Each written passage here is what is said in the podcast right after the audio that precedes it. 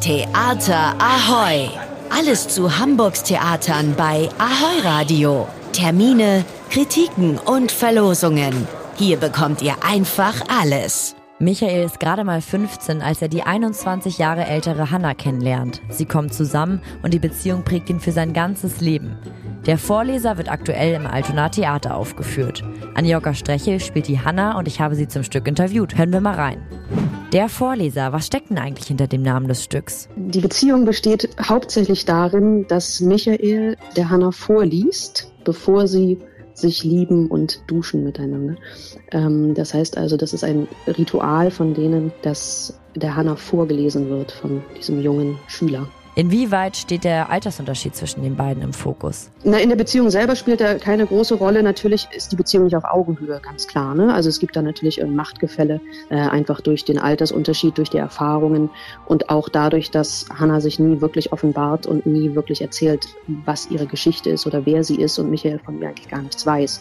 Die Geschichte ist ja schon ein bisschen älter, sie spielt Ende der 50er Jahre. Passt das Stück trotzdem noch zur aktuellen Zeit? Die Frage nach Verantwortung, die Frage nach Machtgefällen, nach Machtstrukturen, das ist natürlich ein zeitloses Thema und gerade in der heutigen Zeit, glaube ich, auch wichtig zu diskutieren. Wer genau aufgepasst hat, hat rausgehört, dass Hannah etwas zu verbergen hat. Tatsächlich verschwindet sie von einem auf den anderen Tag. Mehr möchte ich aber noch nicht spoilern. Bringt es selbst in Erfahrung, was geschehen ist. Der Vorleser seht ihr bis zum 1. März im Altona Theater. Sie ist 1903 geboren und 2014 gestorben. Alice Herzhammer hatte ein langes, aber auch ein sehr hartes Leben.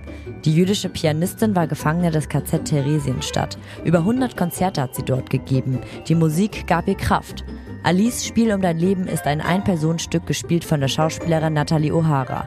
Seht Alice Herzhammers emotionale Geschichte bis zum 24. Februar in den Hamburger Kammerspielen.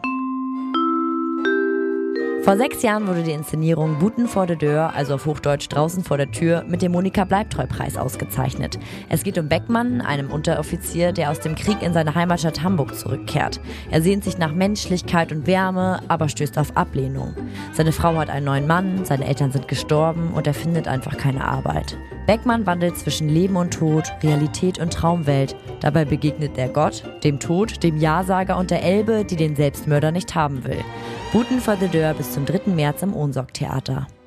Theater Ahoy! Was geht in Hamburgs Theaterhäusern? Was für ein Theater hier!